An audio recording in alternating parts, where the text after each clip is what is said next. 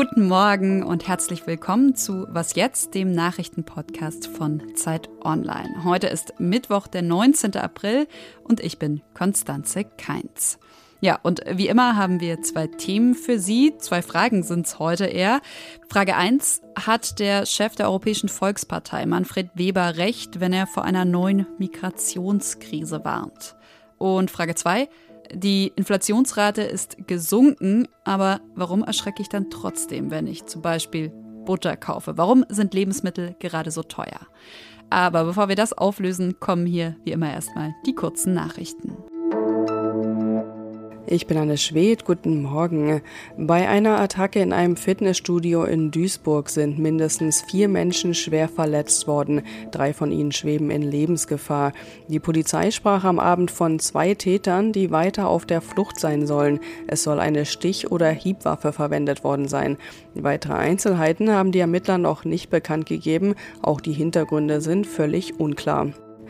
Im Streit über die Berichterstattung bei der US-Präsidentschaftswahl 2020 haben sich der Nachrichtensender Fox News und der Wahlmaschinenhersteller Dominion überraschend geeinigt. Kurz vor Beginn des Prozesses wurde bekannt, dass Fox News knapp 790 Millionen Dollar an Dominion zahlt. Dominion hatte Fox News wegen Verleumdung verklagt. Der Sender habe vorsätzlich die Falschbehauptung verbreitet, dass Wahlmaschinen des Unternehmens genutzt worden seien, um die Wahl zu Ungunsten von Verlierer Donald Trump Trump zu manipulieren. Redaktionsschluss für diesen Podcast ist 5 Uhr.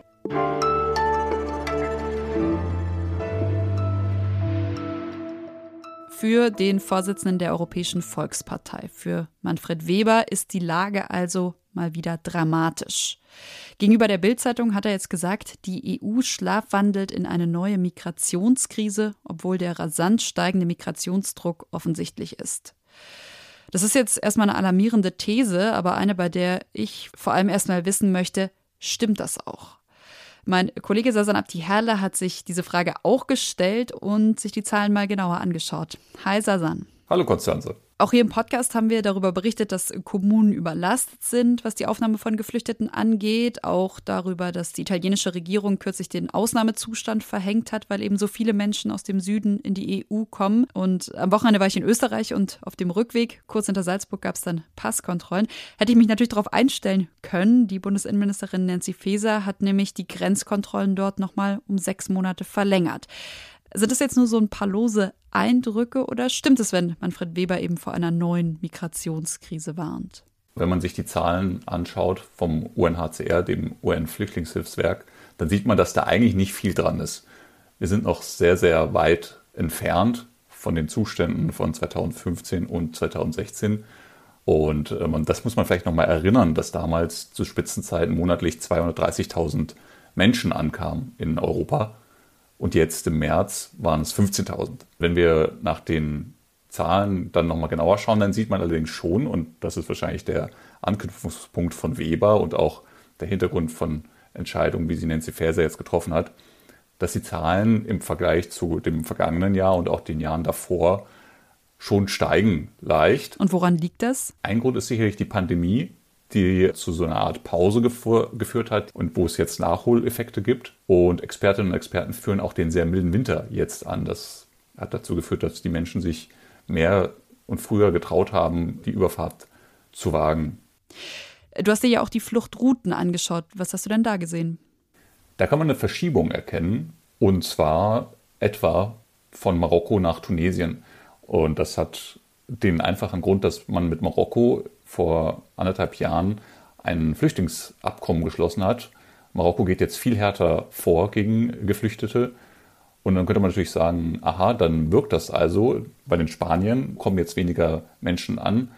Aber der Effekt ist vielmehr, dass die Geflüchteten jetzt ausweichen. Und zwar vor allen Dingen nach Tunesien und von dort die Überfahrt insbesondere nach Lampedusa wagen. Und das ist dann wiederum die Erklärung dafür, warum es in Italien tatsächlich eine recht drastische Entwicklung gibt, nämlich um 290 Prozent ist die Zahl der Angekommenen gestiegen im Vergleich zum vergangenen Jahr. Allerdings auch auf einem niedrigen Niveau. Es sind insgesamt 30.000 oder 35.000 Menschen. Also auch noch immer weit entfernt von den äh, Zuständen aus der Flüchtlingskrise. Trotzdem hast du jetzt gerade schon gesagt, dass die Abkommen nicht wirklich funktionieren, sondern die Fluchtrouten sich einfach verschieben.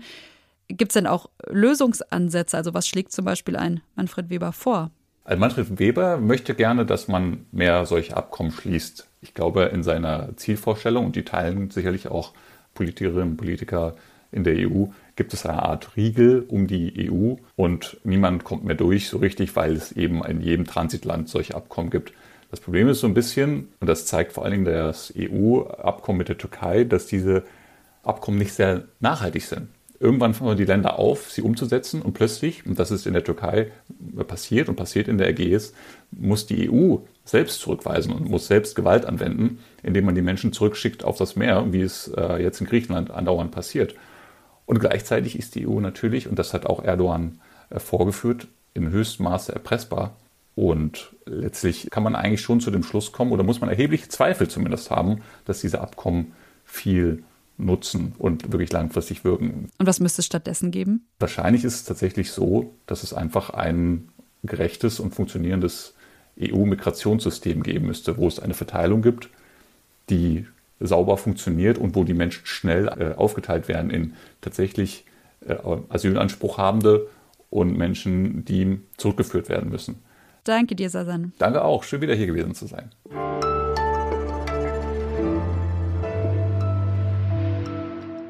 Und sonst so? Welcome to the White Lotus. Rising like the bile that leaves that bitter taste at the back of our throats. Hier kommt eine überraschende Nachricht von der anderen Seite des Atlantiks. Ich habe hier mal versucht zu vertonen, welches Gefühl ich und äh, vielleicht einige von Ihnen bald haben könnten. Dann nämlich, wenn ich zum Beispiel sehnsüchtig auf die neue Staffel von White Lotus warte, andere vielleicht auf die nächsten Folgen Ted Lasso oder Stranger Things, äh, aber einfach nichts kommt. Und genau so könnte es tatsächlich sein, also dass wir noch eine Weile warten müssen, denn in Hollywood drohen Streiks. Die Drehbuchautorinnen und Autoren fordern mehr Geld und bessere Arbeitsbedingungen. Wenn es aber keine Einigung mit Netflix, Disney und anderen Film- und Fernsehproduzierenden gibt, dann wollen sie ab 1. Mai streiken.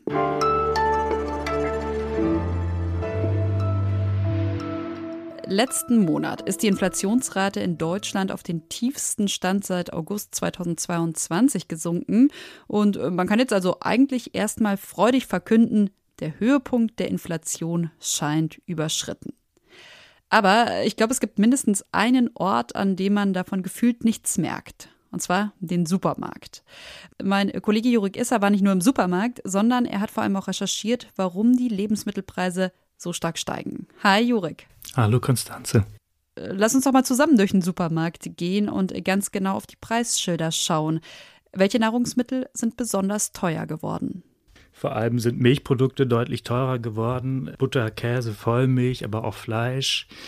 Äh, man spürt es bei Mehl, bei Brot, bei, bei Nudeln, ähm, beim frischen Gemüse. Ja, der äh, Preis für äh, Speiseöl hat sich halt äh, in relativ kurzer Zeit verdoppelt. Woran liegt das? Woran liegen diese hohen Preise? Das sind auch jetzt immer noch die Folgen des äh, Ukraine-Krieges, die wir vor allem spüren, die sich auswirken. Wir hatten diesen Getreidemangel im vergangenen Jahr. Außerdem eben jetzt die, die hohen Energiekosten, die sich auch eben auf die Lebensmittelpreise auswirken, weil eben die Herstellung teurer wird. Wir hatten höhere Spritpreise, die den Einsatz von Maschinen äh, verteuern, die den Transport von Lebensmitteln verteuern und dann eben auch höhere Lohnkosten, also das äh, einen höheren Mindestlohn für ErntehelferInnen, ähm, das macht sich alles bemerkbar. Jetzt muss man aber ja schon sagen, dass sich zum Beispiel die Energiekrise aktuell ja auch wieder entspannt.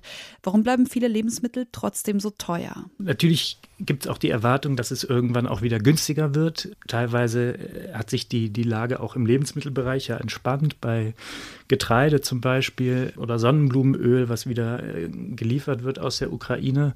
Aber das kommt eben immer erst mit großer Verzögerung bei den äh, Verbrauchern an, wenn die Kosten sinken. Gleichzeitig gab es aber auch Untersuchungen, die gezeigt haben, dass Unternehmen in der Krise äh, auch ihre Gewinne gesteigert haben und höhere Preise durchgesetzt haben, als das eigentlich notwendig gewesen wäre. Aber man sieht jetzt auch schon in einigen Bereichen, dass die Unternehmen die gesunkenen Kosten auch wieder weitergeben. Also dass manche Sachen auch wieder billiger werden und äh, die Handelsketten da versuchen, äh, sich auch gegenseitig zu unterbieten.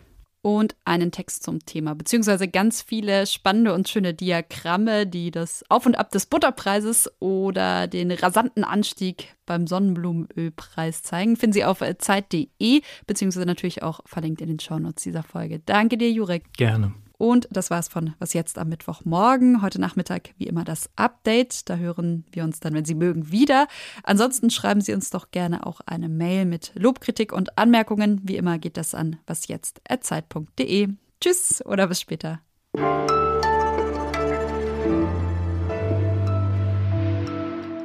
Plötzlich haben die Gurken äh, wieder 55 Cent gekostet statt 2 äh, Euro oder auch 3. Und ähm, dann habe ich zwei Gurken auf einmal gekauft und äh, einen Gurkensalat gemacht und mich sehr gefreut.